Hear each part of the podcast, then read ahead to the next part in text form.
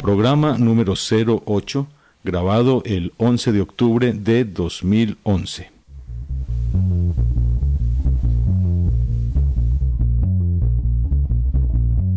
Temas de informática popular. Podcast producido por Gustavo y Daniel Santiago Montoya.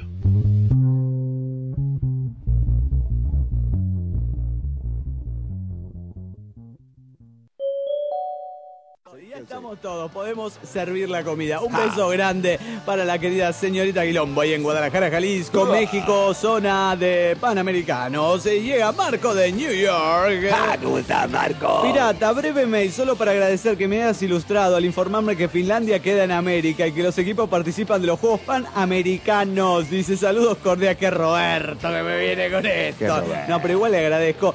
Eh, eso fue en un comentario que estábamos hablando con el Inge Papi Rin, daba las autorizaciones y en determinado momento dijimos, no, que Finlandia, que no sé qué. Ah, y claro, Finlandia, a ver, niños, niños, porque no quiero fue porque. Invitado, fue, eh, eh, fue sí, fue Marco de New York, educa a sus hijos con este programa. Entonces dice, no, ahora el niño y la niña me, están aprendiendo que Finlandia queda en América. No, Finlandia queda en las Europas, pertenece a los países escandinavos y todos son güeros y venden queso. le mando un abrazo a no, no venden queso, pero no importa. que le, eh, le mando un abrazo al Marco de New York, New York. Está, está muy bien la aclaración, güey. Hola, ¿cómo estás? Soy Pablito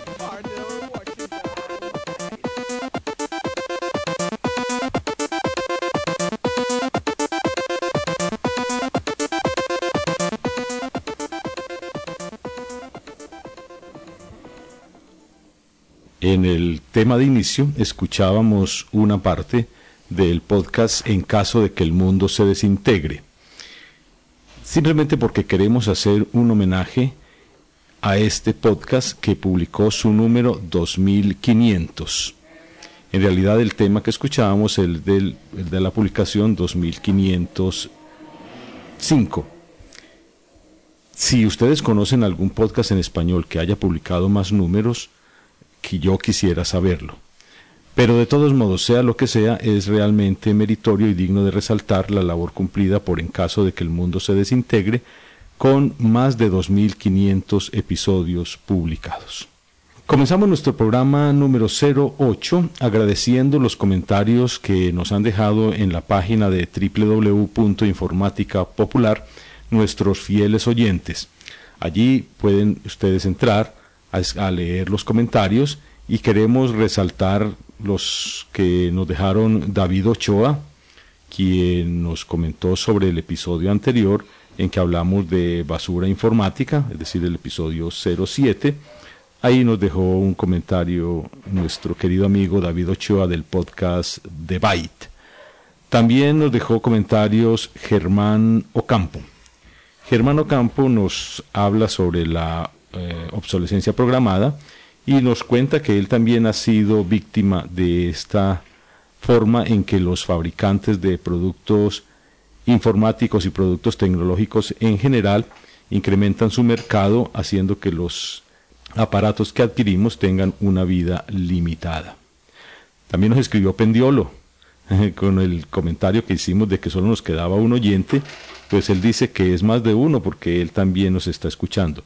Le agradecemos infinitamente esa fidelidad a Pendiolo y esperamos que todavía siga por ahí, que en las vueltas sigamos encontrándonos. Un saludo muy, pero muy, muy especial para Arcángel Clan. Arcángel Clan tiene un podcast, el podcast de Arcángel Clan, que es digno de escuchar, donde habla de temas diversos, pero todos muy interesantes. Arcángel nos dejó un extenso comentario en el cual eh, nos saluda y hace algunos comentarios sobre nuestro podcast, sobre los derechos frente de los usuarios frente a la informática. Está realmente interesante. Espero que ustedes vayan y lo lean porque vale la pena. Ah, para Arcángel, muchas gracias por ese extenso e interesante comentario. Y a continuación, algo que nunca habíamos hecho en nuestro podcast una entrevista. Esta es realmente memorable. Obviamente hemos tenido también que hacer algo que muy pocas veces realizamos en este programa y es edición de audio. Por eso anticipamos nuestras disculpas a todos los oyentes, ya que van a notar diferencias de audio entre una parte grabada en nuestro estudio J y la entrevista que fue grabada con una, una grabadora portátil.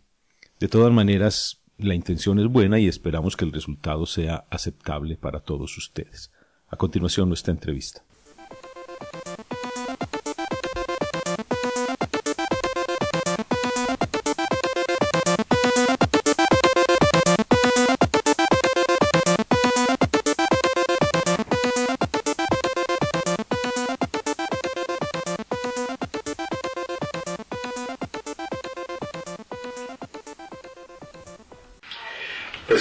Un saludo a todos nuestros oyentes.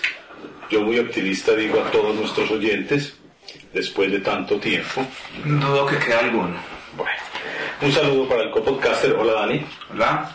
Y tenemos un invitado muy especial. Por primera vez. Por primera vez, pero debutamos a lo grande, con un invitado internacional de muchos quilates, un gran amigo nuestro, Esco de Finlandia, Hola, Esco. ¡Eh!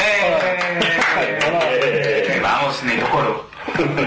bueno, eh, Esco es un podcaster ya muy conocido, todos nuestros oyentes, o la mayoría de nuestros oyentes lo conocen, porque el podcast del Coro del Mundo es más popular que Informática Popular. ¿En serio? Sí, claro, tiene más oyentes y tiene más trayectoria y graba con mayor asiduidad que nosotros. Ya por eso. Bueno, entonces, Vamos a comenzar esta charla con ESCO, porque nuestro programa Informática Popular, siempre lo repetimos, la finalidad de este podcast es difundir los problemas de la tecnología para que vamos creando una conciencia de cómo defender nuestros derechos, de saber que tenemos derechos y que la tecnología muchas veces se opone a nuestros derechos. Por eso hemos querido conversar con ESCO, que es una persona informada en el mundo de las comunicaciones, es un profesional de las comunicaciones y que además vive en un país que es avanzado en comunicaciones y que es avanzado también en el respeto de los derechos humanos. Eh, entonces empezamos yo. Sí, comencemos. Comienza tú, pregunta tú Daniel, ¿qué quieres saber de ESCO? Pero sepas que nunca he sido muy fanático de los guiones. ¿Qué esperaba un finlandés? Y aprendimos que no es finlandés, no finés, es finlandés, vamos. ¿Qué espera, qué, espera encontrar un finlandés aquí en Colombia? Bueno, no por la experiencia que tuviste, sino con lo que esperabas encontrar antes de venir. Bueno, generalmente me interesa todo el mundo hispanohablante, no solamente España, y por eso he estudiado español. Y por mi visita a Bolivia ya sabía algo de América del Sur Colombia es interesante especialmente porque la información que se recibe por la televisión, por los libros, por los diarios, por las películas estadounidenses es tan colorido. Y un colombiano puede averiguar fácilmente lo que colores el narcotráfico, la violencia, calles peligrosas, todo esto. Pero hace un par de años he encontrado en la prensa finlandesa un buen artículo de Medellín de hoy y en Internet varios comentarios de viajeros finlandeses, sumamente positivos, o como dicen, que te olvides todo lo que piensas de Colombia y te vas. Es un país encantador y los peligros son los mismos que en cualquier país o en Helsinki de noche. Así que viene con ojos abiertos. Pero aunque no me preguntaste, encontré Colombia fascinante donde quiero volver. El tema del café me encanta especialmente porque mi país es el número uno de consumidores de café en todo el mundo y tuve la oportunidad de visitar el cafetero o el Triángulo de Café. ¿El Triángulo del Café? El Triángulo del Café también se llama así. Primera vez que oigo ese nombre. Oh, yo no sabía que Finlandia era el mayor consumidor de café. Es el mayor consumidor de café en el mundo. Claro. Vaya. Eh, después está, este está Japón. Está, está Japón, Estados, Unidos, Alemania. Alemania. Pero Finlandia, los finlandeses saben mucho de café. Estuve tentado varias veces de interrumpir a Esco, pero, pero yo sé que no debo interrumpirlo, porque aunque ustedes escuchen que Esco habla muy bien el español, y habla, habla fluido, si le interrumpo me da, me da temor como que le corta la idea y le da después dificultad de retomarlo. Pero bueno, ah, dice cosas muy interesantes. Eh, y en Colombia en realidad nosotros aquí vivimos todas esas experiencias del narcotráfico, de la violencia, del horror, de las bombas, pero sí es una experiencia que estamos tratando de superar y hoy en día ya estamos tratando de olvidar esa experiencia amarga. Y continuamente intentando pues resaltar que Colombia no es solo eso, pues, sí. Siempre las propagandas Colombia, Sí, Colombia tiene muchas cosas buenas, Esco ya ha visto muchas cosas que espero que haya visto cosas buenas, aunque también le ha tocado ver cosas malas, no, no es porque Esco todo lo haya visto bueno, le ha tocado también ver la pobreza, ver la gente durmiendo en las calles, pero a la vez te ha tocado ver cosas, cosas buenas. Sí, hay de todo, hay bueno, malo, pero definitivamente vale la pena. Bueno, otra, otro de los aspectos que a mí me interesa de esta charla con Esco es que como él es un profesional de las comunicaciones, ya lo había dicho, quiero saber cómo ve, cómo es Esco el desarrollo de Finlandia en materia de comunicaciones en general y en el Internet en particular, cómo está tu país en ese campo. Ya en, el campo de Internet estamos relativamente bien desarrollados. Eh, la parte que ahora aumenta más rápido es el Internet móvil, eh, que con los, con los, nuevos teléfonos, teléfonos y tabletas como iPad y, y del sistema operativo Android. Y por mi parte espero que se vaya bien con Nokia y Microsoft en, este campo. Sí, pero lo que debe hacer Nokia es adoptar Android. Nokia ahora está en crisis, por aquí nos vienen, nos llegan los, los rumores de crisis en Nokia. No sé, a mí me parece que debiera adoptar Android, pero bueno, ellos sabrán cómo. Pues sí, siempre han hablado muy bien de Android. Yo la verdad no, no utilizo smartphones ni nada de eso, pero me he visto tentado. A ver, iniciar a ver qué, qué, hay, qué, qué pueden ofrecerme. Siguiendo con la entrevista con ESCO, hay una cosa que me interesa mucho en cuanto que hemos estado al tanto de esa noticia de el Internet declararlo como un derecho constitucional. Desde el año 2010, del año pasado, nosotros conocimos la noticia y en este podcast hicimos comentarios al respecto de que en Finlandia se tenía el proyecto de declarar o se había declarado el acceso a Internet como un derecho constitucional. Lo cual no significa Internet gratis. No es Internet gratuito, lo dijimos en el podcast, lo enfatizamos y lo repetimos. es una cosa muy diferente tener el derecho a tener Internet gratuito. ¿Aquí se considera derecho el...? Pues, no. no. En Colombia estamos muy atrasados en ese proceso. En este momento en Colombia estamos tramitando leyeras, que es control de las comunicaciones P2P, que es, obedece a una imposición de Estados Unidos a través del ACTA. Y estamos también, está cursando en el Congreso un proyecto para declarar el acceso a Internet como derecho constitucional, experiencia que ya está superada en Finlandia. Por eso le quería preguntar a ESCO cómo fue esa evolución, cómo fue el trabajo, la labor entre los políticos o de la sociedad y los políticos para llegar a tener la declaración del Internet como derecho constitucional. Se coincide que el día cuando entré a Colombia había una reunión de todas las partes para sumar cómo va este proyecto.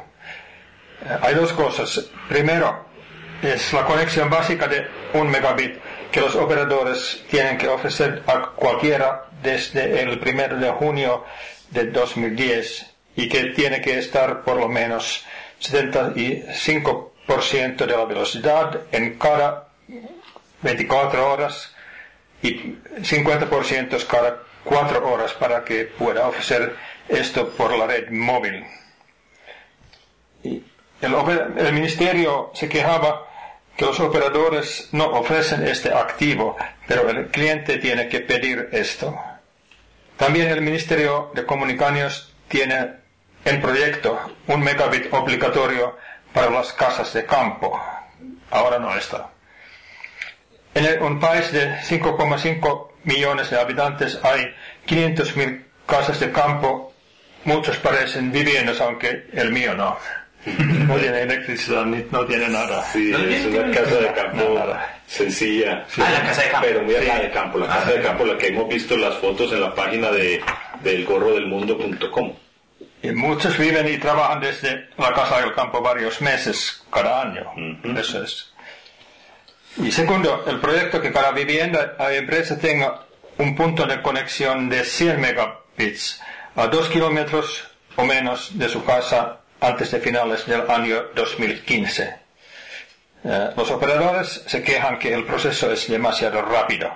Construir la red de cobre tomó más de 100 años y construir ADSL sobre este cobre tomó más de 10 años.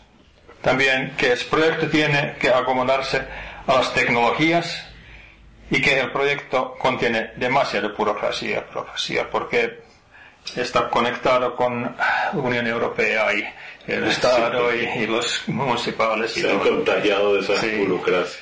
El Ministerio se queja que los operadores no están suficientemente interesados, pero tardan. Oye, un punto de conexión de 100 megas a 2 kilómetros. Sí. sí. Internet. Todos, los operadores tienen esa obligación.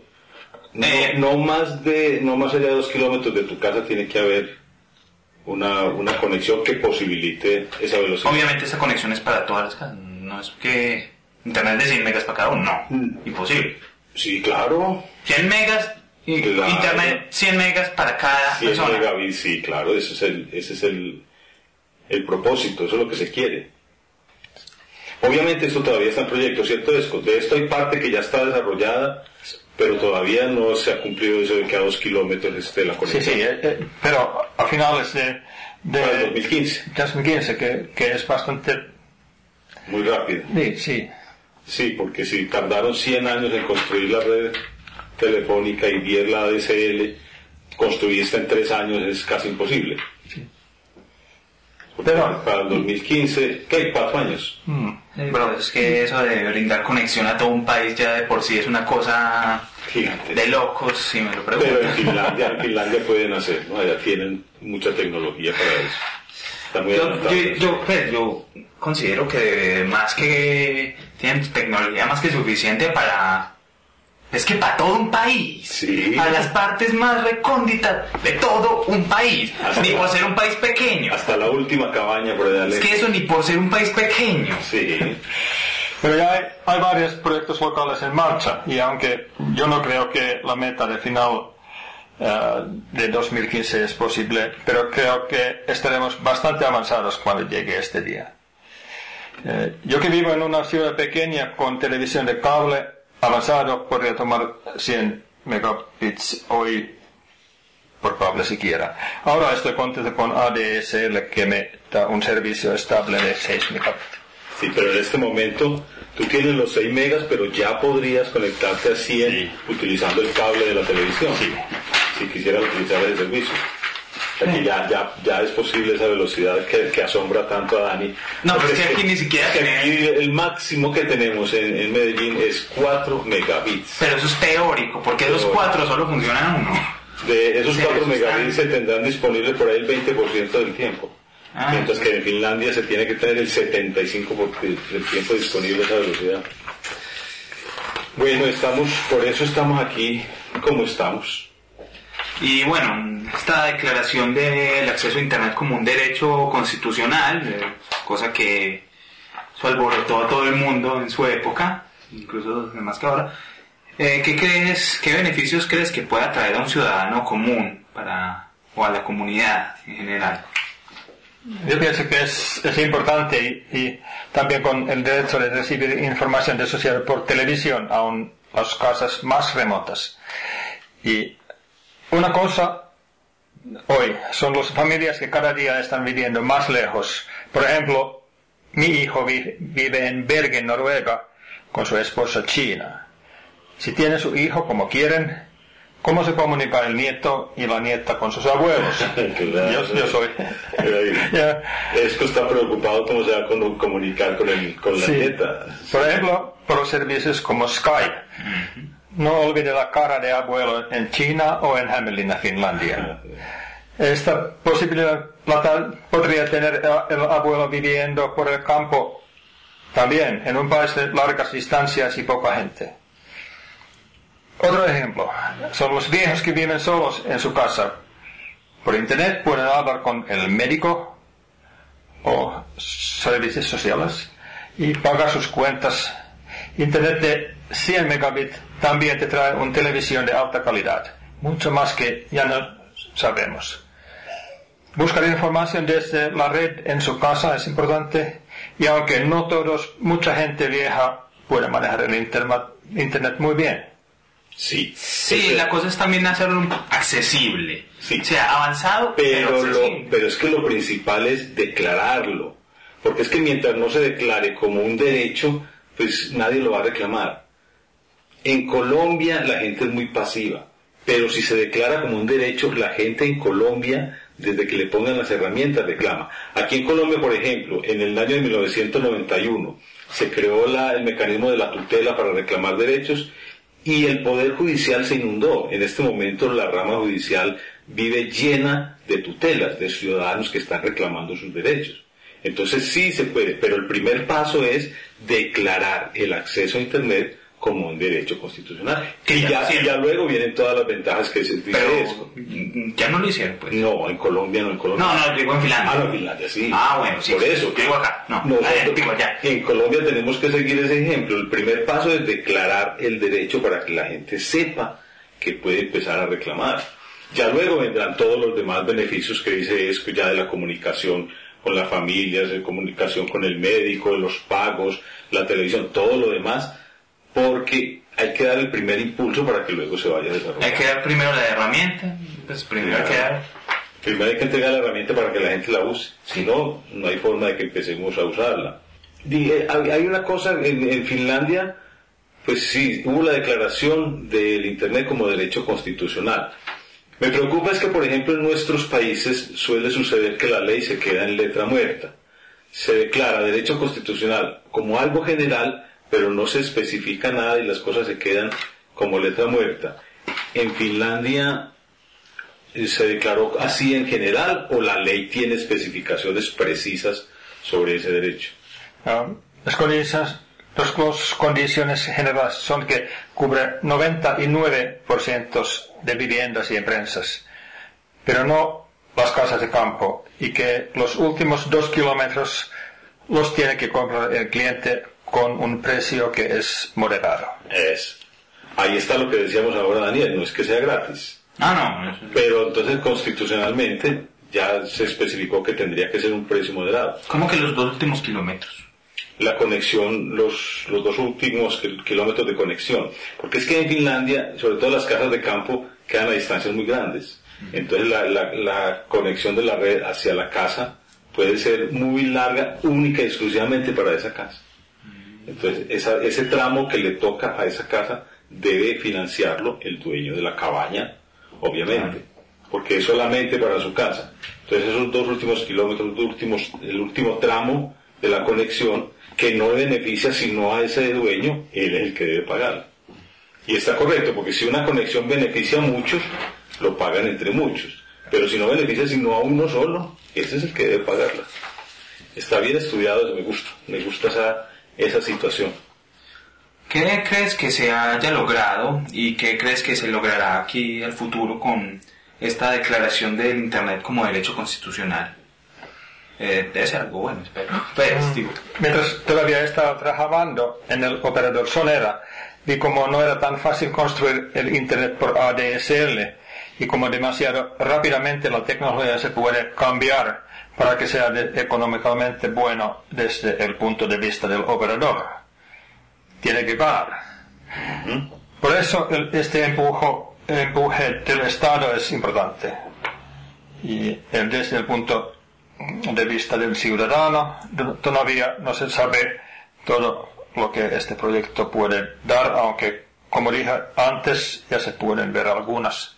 Sí, las posibilidades todavía no las sabemos, pueden ser muchas las posibilidades. lo que se requiere es que se comience a usar y que haya apoyo del Estado. Esa parte me parece muy interesante, que sea el Estado el que esté promoviendo ese derecho y el que esté, que el Estado esté liderando que se preste en realidad ese, ese servicio. Mm, no sería tan fácil eh, construir esa red, dicen ustedes, ¿cierto? Es... No, no es, no es fácil construir ese tipo de redes. Sí, pero tampoco era fácil tener discos duros de más de un giga hace poquito. sí, la tecnología tiene esa función, esa facilidad de botar todo lo que creíamos a la basura y... Pero en materia de redes es muy lento. Por ejemplo, la red telefónica duró muchos años en poder extenderse, en poder llegar a cubrir el total de la población. Tuvo que pasar muchos años para que el teléfono llegara a todas las casas. Sí, sí, a la larga eso tiene que ser así. no, pero yo no creo que vaya, pues, o sea, no, si esto realmente empieza a coger fuerza, entonces yo creo que nos puede sorprender. Sí. siempre nos sorprende. Me parece buena esa, esa, visión optimista del futuro. Tú tienes la visión optimista de los no jóvenes. No es optimista, sino de simplemente... los jóvenes para, que van para adelante. Nosotros tenemos la visión más moderada de los, la gente madura que ya mira hacia atrás también. O sea, en serio, ¿cuánto tienen las computadoras de existencia? Unos... Desde los años, los PC desde los años 80. Y han avanzado, han avanzado mucho en un tiempo muy eh, corto, si me lo pregunto. Eh, 31 años. Y yo creo que... Y las pues, computadoras como tal vienen de los años 40. Ah, sí, yo sé. Las... ya las del pero el PC, el comienzo del desarrollo del APE es de, los últimos 31 años. Yo sí creo que nos pueden sorprender ahí al menos. A ver, bueno, Daniel tenía por ahí preparada otra, otra pregunta. Sí, que me, estas, estas preguntas siempre me surgen cuando estoy durmiendo o en el baño. ¿Qué pregunta? Los únicos momentos en que me inspiro para alguna cosa. Nuestro podcast eh, siempre ha hablado pues de los derechos, de nuestros derechos frente a, al mundo de con la informática y todo esto. Y entonces la pregunta es, ¿alguna vez eh, has sentido que tus, has sentido te has enterado que tus derechos han sido violados por frente a la informática? Pues no me parece que sea así. No, sí. nunca. En Finlandia puede uno apreciarse de eso, de que le respeten sus derechos. Aquí la, cosa es muy diferente. ¿Y, qué te gusta de nuestro podcast, Esco? ¿En qué te ha ayudado de alguna manera? Si es que te ha ayudado de alguna manera. Yo no sé si esto ha ayudado a alguien, la verdad. Yo, insisto en que eso simplemente vos ir de desparchar. Es un desparche, como decimos en Medellín, es decir, de, de puro ocio. Pero bueno, no sé. Pero por lo menos te ha gustado algo del podcast o nada. Sí, mi meta principal al escuchar podcast fue escuchar español para aprenderlo y aprender de vivo, como lo hablan los en diferentes países. Y la primera cosa que me mm, pienso de informática popular es español, que es fácil en escuchar porque la habla español muy claro y no demasiado rápido. Y... Él habla español, claro, no nosotros. Y por eso he recomendado este podcast a mis amigos de las clases de español. Y la segunda cosa es que en su tema he recibido nuevas pistas, nuevos ángulos del mundo de la información y lo he escuchado con mucho gusto. La, ayuda es más en nivel general que práctico pensando en mi podcast y en mi vida personal. Ah, muy bien. Entonces ya sé a vino es nos va a cobrar la comisión por la publicidad que nos ha hecho. Como la ha recomendado entre, las clases, los alumnos, vino a cobrarnos la, tarifa. muy bien, ha sido una charla muy agradable. Realmente con esto se puede charlar mucho y muy agradable. No nos queda sino agradecer infinitamente a ESCO, agradecerle tanto por la presencia en nuestro país, como por este detalle de amabilidad que ha tenido al grabar con nosotros este, este podcast especial, muy especial. La pregunta es, a mí me chanta, a mí básicamente me chantajeas para que empezara a grabar podcast. ¿Qué le hiciste a él? No, es que él ya grababa podcast. Ah, bueno, pero contigo. No tuve que chantajear. Ya por eso. no, no, simplemente le, le pregunté, ¿por qué no grabamos un podcast de El Gorro Informático? Y dijo que sí, sin ningún problema. Es es así, es, es una, una persona sencilla, asequible, amable, que de inmediato aceptó. Y aquí estamos. Esperamos que todos nuestros oyentes hayan encontrado interesante este contenido, que hayan disfrutado de esta charla tanto como la disfrutamos nosotros y esperamos que no sea el último podcast que grabamos en vivo con ESCO. Me ha gustado esto, podemos grabar mucho más. Sí, espero que vuelvas a venir, aquí hay mucho más que ver. Espero en eso. Muy bien. Esco, muchas gracias. Muchas gracias. Encantado. Indignados. En nuestro glosario un término que no requiere mayor explicación. Vamos a escuchar este corte de audio del podcast En caso de que el mundo se desintegre, episodio número 2506. En caso de que el mundo se desintegre. Bienvenidos a las noticias internacionales de un mundo indignado.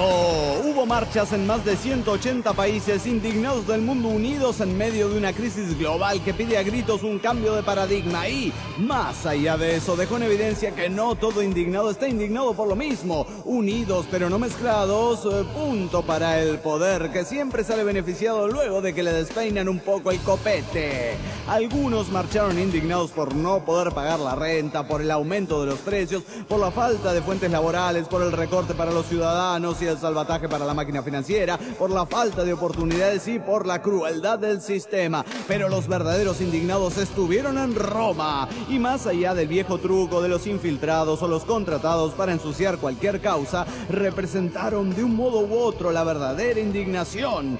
Quizás al poder le salió bien manchar las marchas, pero eso no le quita el sentido a ese simbolismo de hartazgo, porque ellos son los verdaderos y fueron pocos y terminaron arruinando una multitudinaria marcha pacífica, porque son los verdaderos y terminaron jugando para el poder, logrando que la marcha original se licúe y se desdibuje, porque son los verdaderos y dieron pie a una represión policial y al reproche de la mayoría, porque son los verdaderos y su intención no estaba en el diálogo, sino en la violencia, la destrucción y el enfrentamiento, porque son ellos los verdaderos y ni siquiera se hacen llamar indignados, la realidad es que hay indignados por causas tan diferentes que reunirlos es tan riesgoso como juntar a las familias en el casamiento de Romeo y Julieta.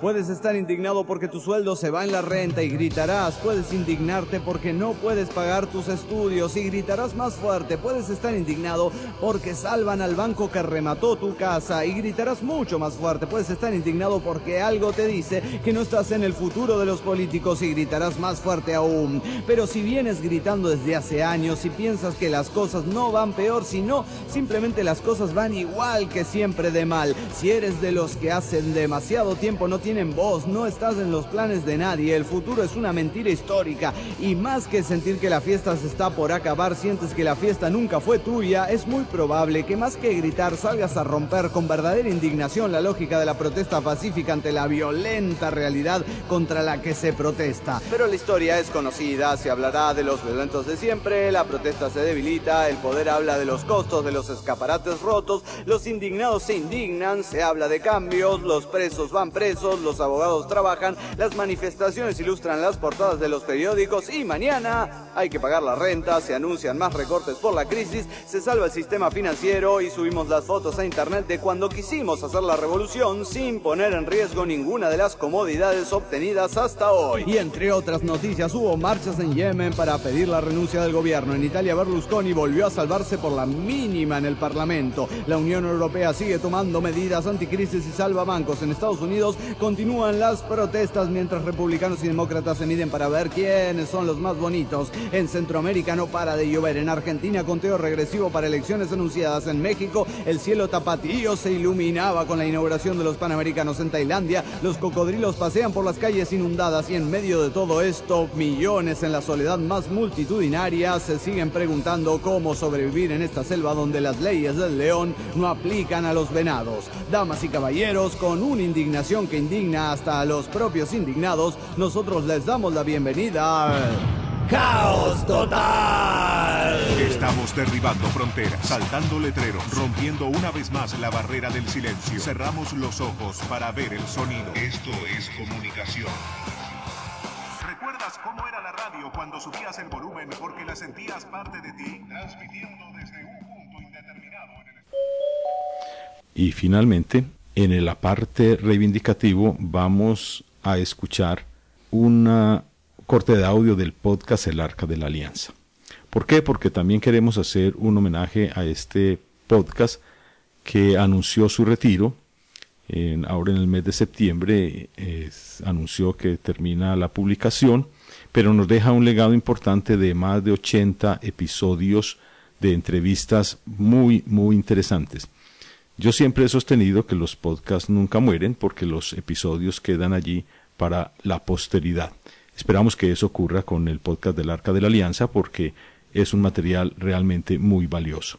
Entonces, como un homenaje al podcast del Arca de la Alianza, vamos a escuchar la introducción del episodio número 62 que trató sobre software libre, como una invitación para que nuestros oyentes vayan y lo escuchen completo.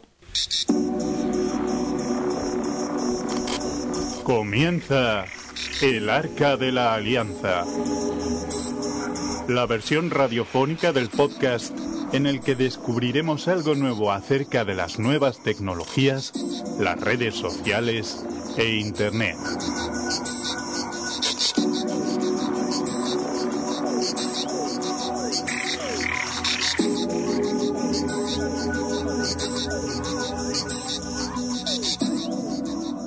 Hola a todos, muy buenas lo que sean cuando escuchéis esto y bienvenidos a la 62 segunda entrega del podcast El Arca de la Alianza. Yo soy Daniel y hoy estoy acompañado por toda una eminencia en el mundo internetero. Él es Ricardo Gali. Hola Ricardo, ¿qué tal estás? Hola Daniel, ¿qué tal? Lo de eminencia ya es exagerado. Es exagerado un poco, bueno, hay que dar un poco de bombo, ¿no? Eh, lo he dicho bien, es Ricardo Gali, ¿verdad? En la ciencia, por dar un ejemplo que es muy conocido, eh, es muy importante que la gente trabaje en comunidad y con toda la información de los demás. Y la comunidad científica básicamente funciona en que la, información científica está accesible para todo el mundo y que una de las obligaciones o uno de los requisitos del trabajo en la comunidad científica es que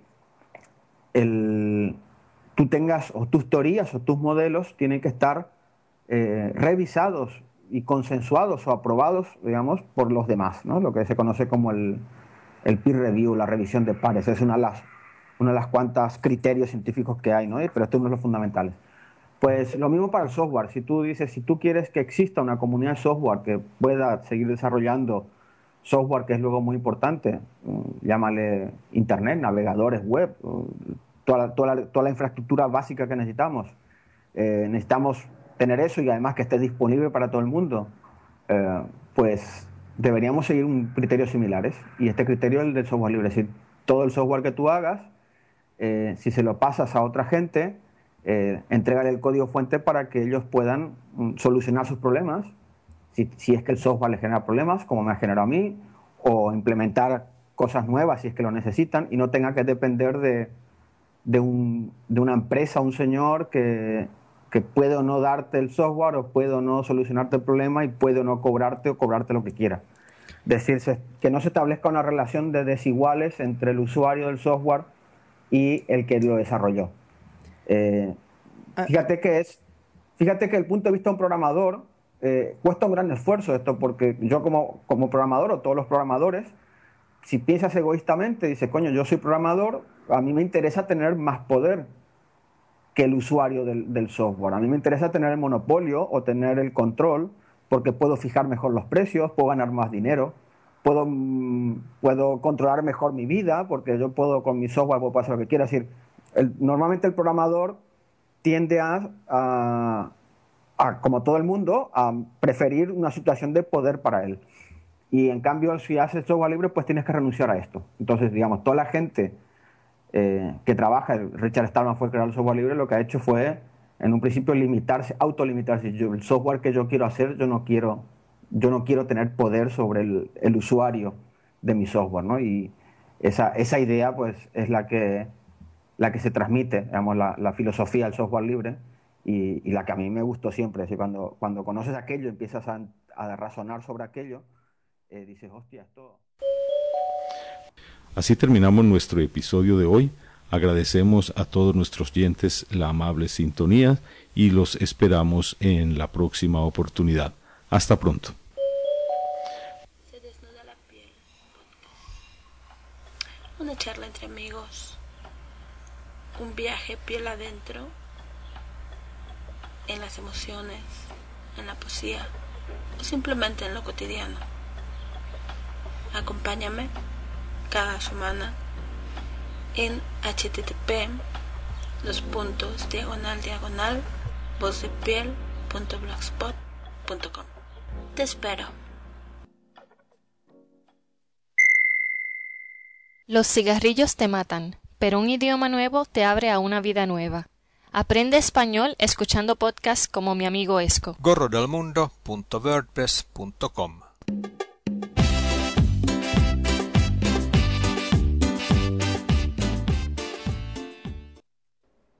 Hola, mi nombre es Javier Romero y soy un paladín a la taza. Soy una mezcla de editor de sonido y programador alternativo. Programador de unos y ceros, claramente, lo que a mí más me gusta. Pero esto es muy serio.